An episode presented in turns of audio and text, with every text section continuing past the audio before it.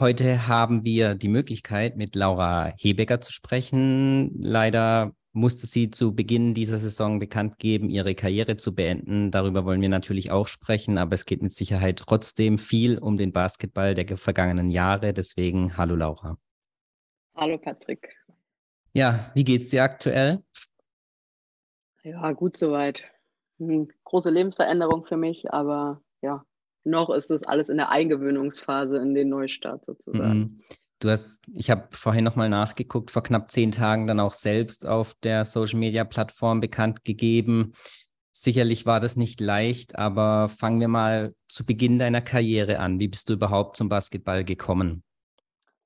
Ähm, bei einer zweiten, dritten Klasse kam damals der Herr Stierwald bei uns in die Schule und hat da sozusagen mal Basketball angeboten. Ähm, und dann bin ich auch relativ zügig ähm, in die Schul-AG dort gegangen, die auch er geleitet hat. Mhm. Hat mir es echt viel Spaß gemacht und dann ging es eigentlich relativ schnell auch direkt in den Verein zum SV Halle und dann habe ich da sozusagen regelmäßig trainiert.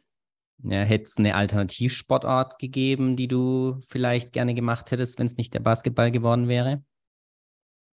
Puh, was ich gern gemacht hätte. Ich denke, irgendwo wäre man reingerutscht, aber ich habe tatsächlich nicht wirklich was anderes ausprobiert, weil, mhm. wie gesagt, in der zweiten Klasse direkt ähm, zum Basketball und dann wurde es irgendwie direkt sehr intensiv verfolgt. Mhm, der Altersunterschied auch zu deiner Schwester Elisa ist ja gar nicht so groß.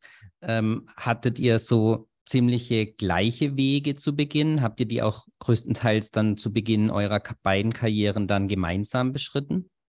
Ja, also wir sind ja auch in dieselbe Grundschule damals gegangen. Mhm. Ähm, und dadurch, ich habe ein bisschen eher angefangen, sie hat ein bisschen später ist sie danach gekommen.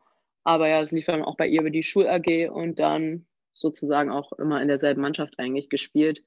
Klar, sie war dann noch ein Jahr jünger, konnte also ein Jahr länger WNBL ähm, spielen, aber eigentlich sind wir da einen sehr identischen Weg gegangen. Hm, wie ist es generell so, dann zu Beginn eurer Karrieren gemeinsam mit der eigenen Schwester zu spielen, aber später dann auch gegen sie zu spielen? Es waren die ersten Spiele gegeneinander waren natürlich erstmal interessant, weil wir es auch nicht gewohnt waren, ähm, weil wir eben immer im selben Verein gespielt haben oder im selben Team. Ähm, ja, ist dann schon auch was Besonderes. Mhm, nicht unbedingt. Also ich muss es nicht unbedingt haben, gegen meine eigene Schwester zu spielen. Wie ist es da dann in der Familie? Gibt es da dann Parteien, die ergriffen werden? Wie ist es auch für Eltern, wenn beide dann gegeneinander spielen? Wo, wie verhält man sich da als Eltern dann? Puh, also ich bin ganz ehrlich, ich habe jetzt nicht so drauf geguckt, wie meine Eltern sich da verhalten haben. Ähm, ich glaube, für meine Mama war das immer noch ein bisschen dramatischer, wahrscheinlich mhm. sogar dramatischer als äh, für, für mich und Elisa. Und mein Papa, der hat es, glaube ich, relativ gelassen sich einfach angeguckt. Mhm, wird wahrscheinlich für beide dann der Stolz überwiegen, definitiv. Dann hast du ja angesprochen, die Karriere begann in Halle, dann war der nächste Schritt für dich Wasserburg. Was waren da damals die Auslöser? War es der nächste Schritt für dich oder warum dann schlussendlich tatsächlich Wasserburg? Ähm, also ich hatte ja dann zu dem Zeitpunkt meinen BWL-Bachelor fertig und dann habe ich halt gesagt, also wenn ich den Schritt gehe, irgendwie in Richtung Profi-Basketball, dann muss ich es jetzt machen, wenn ich sozusagen nichts mehr habe, was mich auch jetzt auch an die Örtlichkeit Halle bindet. Ähm, und dann war halt Wasserburg einfach der Standort, der international gespielt hat in Deutschland. Und ich wollte gern international spielen und wäre auch immer gerne ins Ausland gegangen und hätte halt Wasserburg sozusagen als den Zwischenstep Step genommen. Mhm. Ähm, ein Jahr dort gespielt, internationale Erfahrungen gesammelt mit dem Eurocup und dann war mein Gedanke eigentlich immer, dann ins Ausland zu gehen. Mhm. Am Ende waren es dann insgesamt fünf Jahre, zumindest was ja. die Dauer deiner Verweildauer ja, in Wasserburg anging. Waren es wirklich nur die Verletzungen, die dich immer wieder zurückgeworfen haben, oder gab es andere Gründe, warum dann vor allem auch ein Step ins Ausland, den du ja angesprochen hattest, dann schlussendlich nicht geklappt hat? Ähm, ich meine, ich habe mir dann direkt ja im ersten Jahr das Kreuzband wieder gerissen ähm, und dasselbe nochmal. Hm. Und auch wenn da die Reha und alles gut lief, bin ich ganz ehrlich, habe ich mich auf dem Knie dann nicht so sicher gefühlt, dass ich sage, ich mag den Step ins komplett Unbekannte, wo mhm. du nicht weißt, wie die physiotherapeutische Betreuung ist. Ich wusste zu dem Zeitpunkt nicht, wie es mit meinem Knie funktioniert und alles. Und ja, da war auch einfach dann extrem viel Unsicherheit, dass ich sage, ich weiß nicht, ob ich dann jetzt noch für den Schritt bereit bin. Mhm. In der letzten Saison gab es mal Gerüchte für einen Wechsel innerhalb in der DBBL. Warum kam der dann schlussendlich auch nicht zustande? Du hast ja dann noch mal ein Jahr mehr oder weniger in Wasserburg gespielt. Genau. Ähm, ja, weil, also ich meine, ich habe mich wohlgefühlt in Wasserburg. Ähm, ich habe mit dem Gedanken gespielt, woanders hinzugehen, ja. Aber ich fand es auch immer, als dann auch Levke zum Beispiel zugesagt hat, das waren so ein paar Punkte, ähm, dass ich gesagt habe, ich bleibe in Wasserburg und ich möchte diesen, ja, das Jahr, was davor halt ein bisschen schwierig war, ähm, irgendwie den, den Stand, Standort Wasserburg aufrechterhalten und habe deswegen halt nochmal gesagt, ich bleibe da. Hm. Du hast es eben schon angesprochen, relativ schnell hintereinander zwei Kreuzbandrisse. Wie kommt man nach so einem Rückschlag und den dann gleich mehrfach immer wieder zurück? Eine gute Frage. Ähm. also es ist ja nicht nur die körperliche Fitness, die da dann ja wieder nach oben gebracht werden muss. Es geht ja dann auch viel ums, ja, was im Kopf passiert. Zweimal solche Rückschläge sind ja auch nicht einfach. Ja, also den ersten Kreuzband war für mich eher so vom, vom Kopf gar nicht so schlimm, weil ich gesagt habe, ach, das ist ja gefühlt so eine normale Verletzung im Leistungssport und da mhm. muss jeder mal durch und es war gesagt auch was Neues, man wusste nicht auf was, äh, was auf einen zukommt. Von daher lief das mental relativ einfach ab. Der zweite war dann, da hatte ich dann vor allem am Anfang nach der Diagnose, habe ich da schon ein bisschen gestruggelt. Deswegen habe ich mir da ja auch sehr lange Zeit gelassen mit der OP und allem. Ähm, ja, aber ich glaube, viel Ehrgeiz und einfach auch Durchhaltevermögen, sich da irgendwie durch die Ups und Downs durchzukämpfen. Mhm. Und ja, ich habe mich aber nie unsicher gefühlt mit dem Knie. Also das waren ja dann jetzt eher immer Schmerzprobleme äh, und Belastungsreaktionen, die mich so ein bisschen eingeschränkt haben. Ähm, aber ich habe mich nie unsicher auf dem Knie gefühlt, sodass ich jetzt auch nicht Bedenken vor einem Kontakt oder so hatte. Mhm. Aber ja.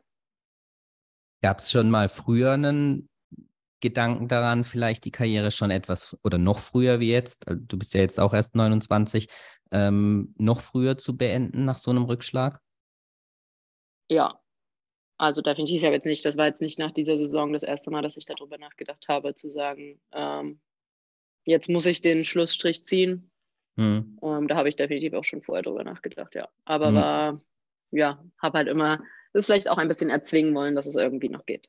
Hm, mit wem verarbeitet man dann gemeinsam solche Rückschläge? Mit wem hast du über die Themen gesprochen, gerade was Comebacks angeht oder auch mögliche noch frühere Karriereenden? Ja, also ich denke erstmal ist es ein Ding, was man mit sich selber auch ausmachen muss, weil am Ende muss ich halt den Schritt gehen und damit klarkommen. Ähm, aber natürlich habe ich den Rat von Ärzten hinzugezogen, mit Freunden gequatscht und auch mit behandelnden Physiotherapeuten viel darüber gesprochen. Hm.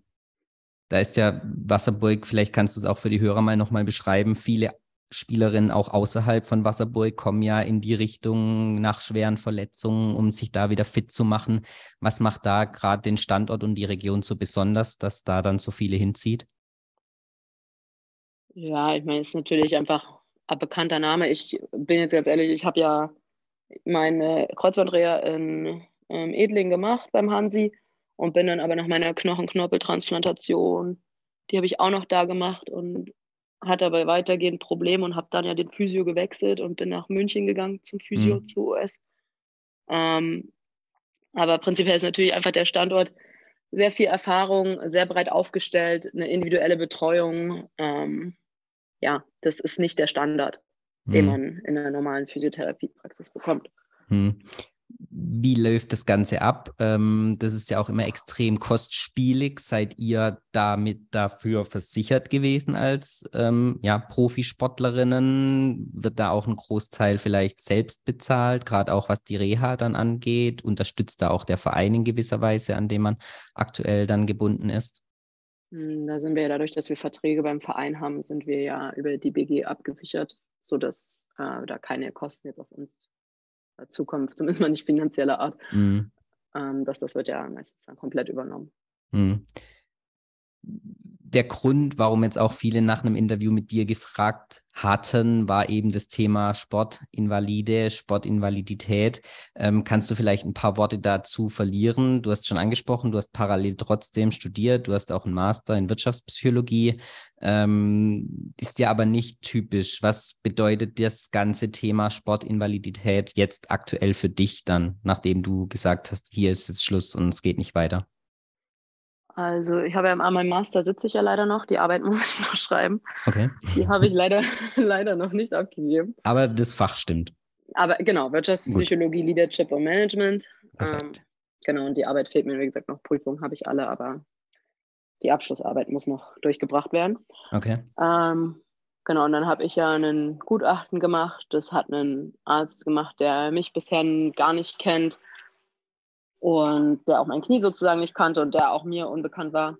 Mhm. Ähm, und der hat halt zum Beispiel da relativ klare Aussagen getroffen, die einfach auch meine, ja, meine Gedanken ein bisschen umgestimmt haben und auch meine Einstellung ein bisschen geändert haben, äh, weil die relativ hart und direkt waren. Mhm. Ähm, Kannst du vielleicht ein paar davon nennen? Das ist ja genau das, was vielleicht für viele gar nicht nachvollziehbar ist, wie so ein Prozess dann abläuft, dass es dann zu dem Entschluss kommt, Sportinvalide? Ja, also der hat da, die haben ja so ein paar Messungen, die sie dann vornehmen, testet die Beweglichkeit, Schwellung, Temperatur, also ein Spaß. Mhm. Ähm, ja, und dann hat er halt unter anderem gesagt, dass er mir dringend davon abrät, in irgendeiner Form Basketball zu spielen, beziehungsweise kniebelastende Sportarten zu machen und eher in Richtung Golf oder Nordic Walking tendieren würde für mich. Okay. Ähm, und ich glaube, für mich so die härteste Aussage war auch, ähm, dass er mir die Daumen drückt, dass ich bis äh, Mitte 30 ohne künstliches Kniegelenk auskomme. Okay. Und ja, das hat so ein bisschen bei mir dann schon das Nachdenken und Grübeln angefangen und zu sagen, was, wie teuer bezahle ich es, um noch ein Jahr Basketball zu spielen und äh, was ist dann halt die restlichen Jahre meines Lebens. Mhm. Ähm, ich würde gerne noch eine Weile Sport machen können und auch nicht nur Nordic Walking oder Golfen. Mhm. Ähm, sodass ich dann einfach gesagt habe, okay, ich muss jetzt hier dann auch einfach auf die Signale von meinem Körper hören und ja, dem Tribut zollen, was man halt die letzten Jahre so gemacht hat. Mhm. Wann hast du diese ja, drastischen Worte dann zum ersten Mal so gehört und wie lang war dann der Reifeprozess für dich, dass du gesagt hast, okay, jetzt ist Schluss und die neue Saison ist für mich dann wirklich nicht mehr möglich? Ähm, das Gutachten hatte ich Ende Juni, Anfang Juli. Ähm, und ja, also direkt danach habe ich das auch noch nicht so gesagt, weil ich war auch sehr lange noch mit Wasserburg in Kontakt über den Sommer. Und wir haben da überlegt, ob wir noch irgendwie eine Lösung oder Option auch finden, dass man, dass ich die Belastung reduzieren kann und alles. Und ähm, ich habe dann aber auch ja nach der Saison relativ lange Pause gemacht, um zu sagen, das Knie muss ich jetzt einfach beruhigen. Habe dann auch nochmal gezielt Krafttraining gemacht, in der Hoffnung, dass das nochmal eine Veränderung bringt. Mhm. Hat aber alles nichts gebracht und dann habe ich aber nochmal Training gemacht, auch Basketball ähm, und habe halt direkt wieder eine Reaktion gekriegt. Und dann kamen diese zwei Aussagen und dann war es so, okay, ich ich kann nicht erzwingen, es soll nicht mehr sein. Und jetzt probiere ich halt, was noch geht und aber definitiv kein Leistungssport mehr. Hm, da kommen wir dann später nochmal drauf zu, auf das, was noch geht. Ähm, was bedeutet das an sich jetzt Sportinvalidität? Ähm, ist es vergleichbar in einem normalen Job eben mit Berufsunfähigkeit? Gibt es für euch dann auch so eine Art Rente, ähm, weil du ja deine Hauptberufung, die du bisher eben hattest, nicht mehr voll und ganz ausführst, beziehungsweise gar nicht mehr ausüben kannst? Genau, also der Prozess läuft prinzipiell jetzt noch. Das Gutachten habe ich gemacht, da wegen einer BG-Rente sozusagen. Mhm. Ähm, aber das ist noch nicht abgeschlossen und das Ergebnis ist da auch noch unklar, weil das natürlich auch immer davon abhängt, ähm, wie die Versicherung und die BG das dann beurteilen. Ähm, ja, aber prinzipiell wird es auf eine Berufsunfähigkeit im Sportbasketball hinauslaufen. Mhm. Aber was da jetzt an Rente rauskommt oder ob, das ist noch, wie gesagt, das ist noch im, im Laufen. Mhm. Okay.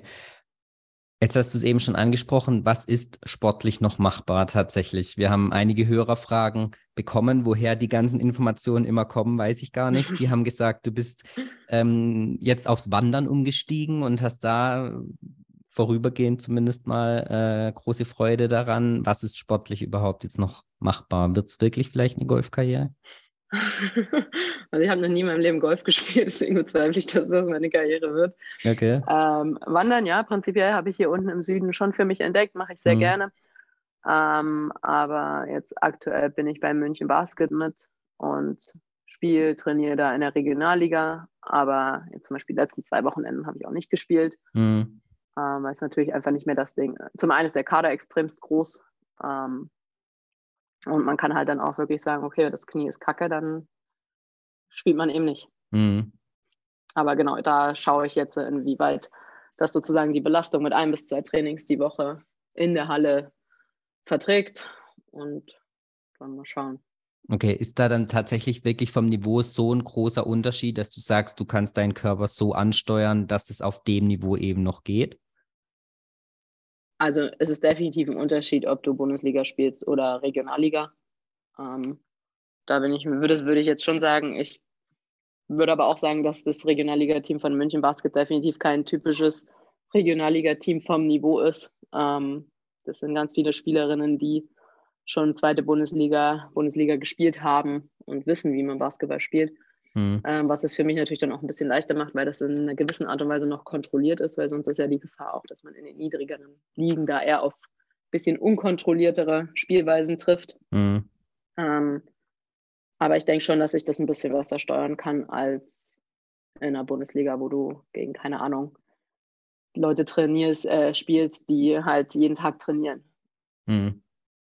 Musstest du dich dann auch ähm, abtrainieren, wie es ja viele macht, machen müssen, die dann ihre Karriere beenden, unabhängig davon, ob es freiwillig oder unfreiwillig ist? Du sagst trotzdem ein bis zweimal die Woche noch Training, darüber hinaus wandern. Gibt es sonst noch was, was du machst? Oder ist es vom, vom Umfang her natürlich jetzt deutlich weniger und nicht mehr so intensiv, wie es in den letzten Jahren dann tatsächlich war?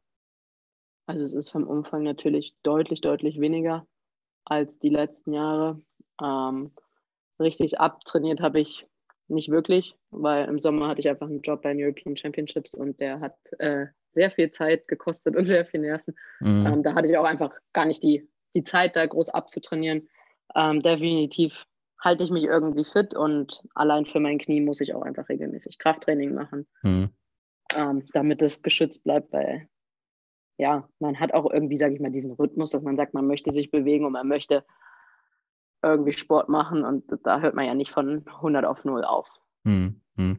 Was ist auch eine der Hörerfragen da jetzt ganz gut noch dazu passt. Ähm, du hast gesagt, trotzdem noch im Basketball tätig, aktuell noch als Spielerin. Gibt es mal Ambitionen oder kannst du mit deiner Erfahrung jetzt schon ein bisschen dazu beitragen, auch den Trainern, den Trainerinnen dort äh, vielleicht beizustehen und könntest du dir eventuell auch diese Tätigkeit dann für dich mal später vorstellen? Hm, ja, nein. Also aktuell definitiv nicht, zumindest nicht im Profibereich, weil da bin ich emotional einfach noch zu sehr in der Schiene, dass ich sage, ich möchte selber spielen. Da kann okay. ich mir noch nicht vorstellen, an der Seitenlinie ähm, zu stehen. Mhm. Ähm, Jugend habe ich ja jetzt auch die letzten Jahre immer trainiert. Das würde ich auch prinzipiell weitermachen. Und ich bin ja jetzt aber im BBV mit in der Geschäftsstelle. Das heißt, ich denke schon, dass ich da auch meinen ähm, Trainerschein äh, irgendwie machen werde, einfach um da auch aushelfen zu können. Mhm. Aber ich habe jetzt noch keine, keine Profitrainerkarriere im Blick. Mhm. Okay. Also noch so gut es geht selbst und so lange wie möglich selbst spielen. Genau, übergangsweise gerne irgendwie aushelfen, aber jetzt aktuell kann ich es mir echt noch nicht vorstellen, da dann an, an der Seite zu stehen. Hm, jetzt hast du es eben schon angesprochen, du hast über den Sommer bei den European Championships gearbeitet, du arbeitest jetzt beim Bayerischen Basketballverband.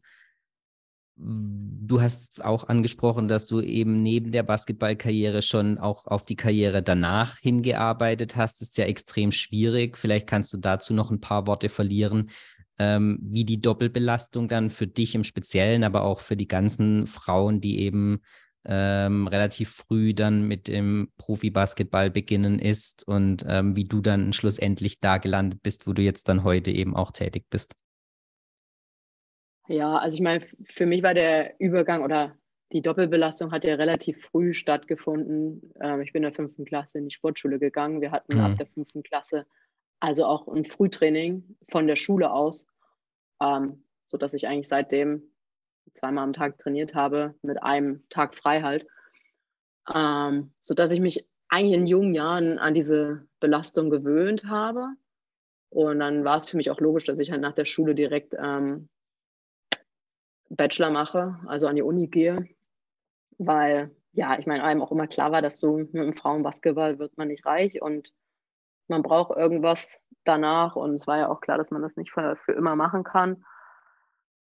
Ähm, dort war, ja, es war halt vor, vor Ort, von daher war es ein bisschen einfacher. Ähm, den Master habe ich ja dann oder mache ich an der Fernhochschule. Mhm. Das heißt, da ist man einfach noch ein bisschen mehr auf sich selber äh, gestellt, weil du halt nicht diese Vorlesungen zu festen Zeiten hast. Du hast halt dein mhm. Skript und deine online ähm, hochgeladenen Vorlesungen, die du dir aber angucken kannst, wann du willst, sodass das einfach ein bisschen mehr Zeitmanagement und auch Motivation benötigt. Mhm. Ähm, ja, und dann habe ich halt letztes Jahr ähm, Ende Januar den Job bei den European Championships angefangen. Das war natürlich, als die Saison da noch lief, äh, eine enorme Belastung, weil ich da ja auch nach München pendeln musste in die Arbeit und dann abends hm. ins Training. Das war schon intensiv und ich glaube, auf Dauer würde man das auch nicht machen. Okay. Da musst du dann schon, wenn du, wenn musst du einen Job vor Ort haben in der Stadt, aber nicht noch irgendwie eine Stunde fahren. Das mhm. war dann schon, schon sehr hart. Aber ich, ich glaube, es geht vielen so, dass sie eine Doppelbelastung fahren müssen, jetzt gerade im Frauenbasketball auch. Ähm, die meisten, die ich kenne, machen nebenbei ein Studium oder haben nebenbei einen Job, weil es sonst auch einfach, also es geht einfach nicht anders. Hm. Gibt es da, du warst ja auch Nationalspielerin, gibt es da auch Pro ja, von eurer Seite aus Gespräche dann mit Verband oder Liga, wie man sowas besser strukturieren könnte? Wir haben auch mit vielen schon gesprochen, auch Offiziellen, die das immer sagen, man muss das installieren. Du hast jetzt eben den Job dann auch beim Bayerischen Basketball Verband angenommen. Hast du da Intention in die Richtung dann auch was zu entwickeln, dass es vielleicht nachfolgenden Spielerinnen dann anders ergeht und es besser kombinierbar ist dann auch? Also ich habe jetzt grundsätzlich noch keine Idee, wie man das machen kann, aber ich glaube, es wäre natürlich super wichtig, wenn man da irgendwie die Förderung ein bisschen erleichtert oder die Unterstützung ein bisschen erleichtert. Ähm, wobei ich auch sagen muss, dass da auch einige Leute ja schon sehr äh, engagiert sind und das jetzt nicht, also das Problem ist ja bekannt und es ist halt auch so ein bisschen natürlich Standard, sage ich mal, in Deutschland bei den Frauen, dass du sagst, es ist halt so und viele machen es eh so, deswegen wird es halt auch so hingenommen. Mhm. Aber klar, um mal um langfristig zu denken und zu sagen, hey, da kommen noch ganz viele junge Talente wahrscheinlich nach. Ähm, wie kann man denen das erleichtern? Würde auf jeden Fall Sinn machen. Mhm vielleicht nochmal auf deinen Job bei den European Championships. Was waren da dann deine Aufgaben jetzt in den letzten anderthalb Jahren? Mm, da war ich Event Service und Operations Manager für Tischtennis und Turnen okay. und habe mich hauptsächlich unter die äh, Unterbringung, Unterkunft für die Sportler-Teams äh, gekümmert. Okay, und deine neue Aufgabe dann beim Basketballverband in Bayern? Ja, beim BBV wird es auch in Richtung Projektmanagement gehen. Wie genau ähm, wir die Aufgaben dann aufteilen untereinander, ist noch nicht klar, weil da bin ich jetzt auch einfach noch viel zu frisch mhm. drin seit drei Wochen und da geht es jetzt erstmal darum, die Struktur kennenzulernen, alle Leute kennenzulernen und ja, zu schauen, was ein Verband eigentlich so macht und was da so für Aufgaben anfallen. Mhm wäre es auch für dich eine Möglichkeit gewesen, wenn es wirklich einen Job auch in der Liga, in der DBBL gegeben hätte, wäre das auch was Interessantes gewesen, wo du dann wirklich das, was du die letzten Jahre erlebt hast, wirklich proaktiv selber hättest mit eventuell oder im besten Fall verbessern können? Oh ja, ich denke, sowas ist immer eine, eine gute Möglichkeit, wenn es da Chancen gibt, weil ich glaube, man die praktischen Erfahrungen, die man halt sammelt, ähm, wäre schön, die in der Theorie auch umzusetzen und dann auch wirklich da langfristig so eine Struktur und ein Konzept zu entwickeln, dass man, mhm. keine Ahnung, Sachen, die man selber vielleicht negativ erlebt hat, dass die halt andere nicht erleben müssen. Mhm. Jetzt haben wir noch ein paar Hörerfragen, auf die wir natürlich eingehen wollen. Ähm, so eine ganz allgemeine, ich stelle sie aber trotzdem nochmal, wie geht es dir jetzt persönlich mit ein bisschen Abstand, knapp drei Monate seit den krassen Worten bezüglich deines Knies, mit der Aussicht oder mit dem Wissen jetzt auch, du hast den neuen Job jetzt begonnen gerade, wie geht es dir persönlich mit dem Ganzen, was in den letzten Wochen dann für dich vorgefallen ist und wie hast du es bis hierhin jetzt schon mal verarbeitet, soweit es eben ging? Äh, sehr, sehr unterschiedlich, bin ich ganz ehrlich. Es gibt Tage, wo ich sage, ja, das ist okay so. Ähm, ob ich den Schritt jetzt dieses Jahr mache oder nächstes Jahr, ne, der, der, es war klar, dass der irgendwann kommt. Ähm, aber es gibt auch Tage, wo ich schon sage, okay, was, was mache ich jetzt? Mhm. ähm, weil es einfach was ganz Neues ist. Man muss sich an einen neuen Alltag gewöhnen, an einen neuen Rhythmus. Ähm, ich bin aber auch froh, dass ich relativ viel zu tun habe und gar nicht so viel Zeit habe, drüber nachzudenken. Ähm, ja. Also ich würde sagen, teilweise verarbeitet, teilweise nein. Und da werden sicher auch noch Phasen kommen, wo man ähm, dem ein bisschen nachtrauert mhm. dass das jetzt vorbei ist. Ich bin aber auch froh, dass ich die Möglichkeit habe, bei München Basket zu spielen, ähm, weil ich glaube, dass der ganz, ganz harte Cut sozusagen auf gar nicht mehr spielen emotional noch schwieriger wäre als, als jetzt so, wo man sagt, man hat da äh, ein Team, wo man drin spielt, wo man sich wohlfühlt und was auch spielerisch, wie gesagt, definitiv höher als Regionalliga ist. Mhm. Gibt es auch positive Seiten, dadurch, dass du jetzt eben keinen Leistungssport mehr, so wie in den letzten Jahren, ähm, ausüben kannst, frei von den getakteten Spielplänen, lange Auswärtsfahrten etc. Was, was ist das Positivste daran, dass das jetzt alles weggefallen ist, auch wenn es nicht unbedingt gewünscht war? Auf jeden Fall, so lange Auswärtsfahrten werde ich, glaube ich, nicht unbedingt vermissen. ähm, da freut man sich über die neu gewonnene Zeit. Und ja, dass man auch mal sagen kann, freies Wochenende, dass man sagen kann, Treffen mit Freunden oder irgendwelche Unternehmungen, ähm, für die kann man sich Zeit nehmen. Ist natürlich auch schön. Ich meine, jetzt, ich war zum Beispiel zum 80. Geburtstag von meinem Opa. Ich weiß nicht, wann ich das letzte Mal zu seinem Geburtstag war, weil es immer Saison war. Mhm. Ähm, das sind natürlich dann schon auch Ereignisse, wo man sagt, über die freut man sich, weil man die vorher nicht wahrnehmen konnte. Mhm. Gibt es ernährungstechnisch irgendwelche ähm, ja, Benefits, sage ich jetzt mal. Ähm, wie strikt warst du auch mit dir selbst während der Profikarriere? Gibt es da jetzt Sachen, wo du sagst, hm, finde ich eigentlich auch ganz gut, dass ich da vielleicht mal zugreifen kann? Puh, würde ich jetzt spontan so nicht sagen. Ich meine, man würde immer noch ein bisschen auf seine Ernährung achten, weil wenn man jetzt auch weniger macht, muss man da ja auch ein Auge drauf haben. Aber ich habe mich jetzt auch vorher, ähm, sage ich mal, normal gesund ernährt und mhm. habe mir aber da trotzdem auch mal Gummibärchen gegönnt oder ein Stück Schokolade, sodass ähm, ich jetzt sagen würde, da ist für mich jetzt nicht so, dass da jetzt irgendwelche äh, Regeln wegfallen. Mhm. Kommen wir nochmal aufs neue Hobby Wandern. Da gab es auch Fragen, ob du da schon eine Bucketlist erstellt hast, ob es einen Berg gibt, den du unbedingt mal besteigen möchtest oder bleibt es vorläufig wirklich nur das Hobby jetzt mal? Puh, also das äh, Zugspitze wollte ich immer mal gerne machen. Habe ich jetzt auch gemacht, nicht hochgewandert, sondern mit der Gondel, es war dann auch ein bisschen hoch. Okay. Aber, ist ja aber fast vor der Haustür, also gibt es auch ja, was darüber hinaus? Quasi. Äh, nee, soweit habe ich jetzt tatsächlich noch keine Bucketlist erstellt für Berge, die ich noch äh, mhm. bewandern muss. Okay, gibt es vielleicht doch mal noch ein anderes Hobby, ähm, wenn es auch nicht Golf ist, wie empfohlen, dass man äh, vielleicht mal noch ausprobieren möchte jetzt? Oh ja, definitiv muss ich da noch ein paar Sachen finden. Ich möchte gerne äh, Ski bzw. Snowboard fahren. Das habe ich mir für diesen Winter vorgenommen. Okay. Ähm, in der Hoffnung, dass das Knie Abgestimmt das aufs Knie. Deswegen wahrscheinlich tendenziell eher Snowboard, das ist ein bisschen mm. sicherer. Ähm, weil ich es einfach jetzt vorher noch nicht probiert habe. Mm. Auch natürlich aufgrund des Knies und immer Saison.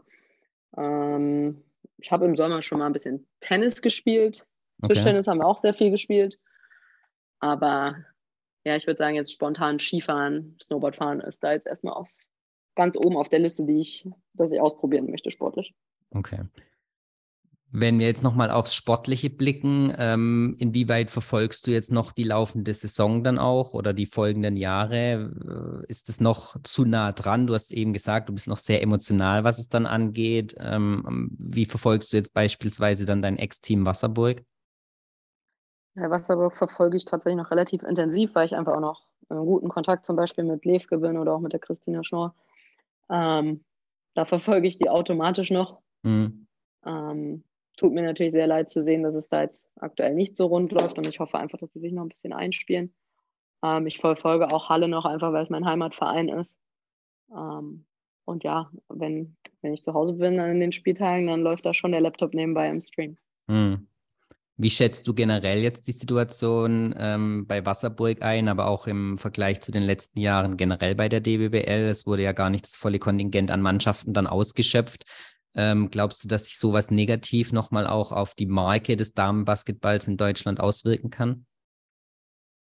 Äh, schwierig zu sagen. Ich würde sagen, spontan nein. Ähm, klar, ich, ich habe immer dafür plädiert, äh, man sollte mit zwölf spielen, beziehungsweise warum auch nicht mit 14. Mhm. Ähm, ich meine, jeder ist froh, dass er, wenn er spielen kann. Ähm, ich war immer bei jedes Spiel dankbar, was mehr war. Mhm. Von daher finde ich es in dem Sinne schade, dass sie nur noch elf Mannschaften sind, aber vielleicht kann man auch in den nächsten Jahren da irgendwie einen Weg finden, dass man sagt, man stockt das wieder auf, vor allem wenn halt Teams hochkommen, die das Potenzial für die erste Liga haben. Also mhm. es natürlich, macht natürlich auch keinen Sinn, Teams hochzunehmen, die jetzt nicht irgendwie also finanziell oder auch spielerisch ähm, das stemmen können, weil das mhm. braucht man dann auch nicht in der ersten Liga. Ähm, aber wenn es die Möglichkeit gibt, würde ich da natürlich immer so viele Mannschaften wie möglich hochholen. Und ja, Wasserburg wünsche ich einfach nur, dass sie die zweite Liga halten und da sich noch einspielen und der neue Anfang ähm, da auch ja, gelingt. Mhm. Kannst du vielleicht, ohne da konkrete Insights zu geben, aber so ein paar ja, Worte vielleicht dazu verlieren, äh, wie es zu so etwas kommen konnte, wie Wasserburg jetzt eben dem Aushängeschild der letzten, ja, mehr als ein Jahrzehnt. Ähm, auch hättest du jetzt noch ein Jahr dort gespielt, wenn es zugelassen oder wenn es dein Körper zugelassen hätte? Ähm, prinzipiell, ich hätte noch ein Jahr da gespielt, ja. Wenn mein Knie sich irgendwie beruhigt hätte und ähm, ich, eine, ich eine Lösung gefunden hätte, die Belastung so zu steuern, ähm, hätte ich es definitiv gemacht. Weil, ja, also mir ging es immer gut in Wasserburg und es, es wäre sehr, sehr, sehr schade, wenn das ein Standort wie Wasserburg halt da einfach bergab geht oder von der Bildfläche, Bildfläche verschwindet. Mhm. Ähm, ja, wie es dazu kommen konnte, ist kriegt halt schwierig man, zu sagen. Ne? Ja, kriegt also, man sowas als Team überhaupt dann mit, was drumherum auch passiert, auch wenn sich da Strukturen vielleicht auflösen, wenn es da Streitereien untereinander gibt? Oder wird es versucht, dann weitestgehend vom Team an sich rauszuhalten? Ja, ich denke, dass es prinzipiell professionell gesehen versucht wird rauszuhalten, aber jetzt gerade die Deutschen, die dann involviert sind und die länger im Verein sind, die werden da natürlich auch schon ein bisschen in die Strukturen des Konzepts eingebunden, was ich auch wieder wichtig finde, weil mhm. äh, wir spielen oder haben da gespielt und da müssen wir schon auch wissen, was, was Sache ist. Finde ich. Also ich finde es wichtig, dass da eine gewisse Transparenz herrscht. Und ja, äh, inwieweit einen das beeinflusst, weiß ich nicht. Also ich möchte meinen, jeder, der auf dem Feld ist, da bist du in einem Tunnel drin und da, da denkst du dann auch nicht dran, was organisatorisch oder ob es da irgendwelche Streitereien im Management gibt also ich habe da dann nicht drüber nachgedacht auf dem Feld. Hm.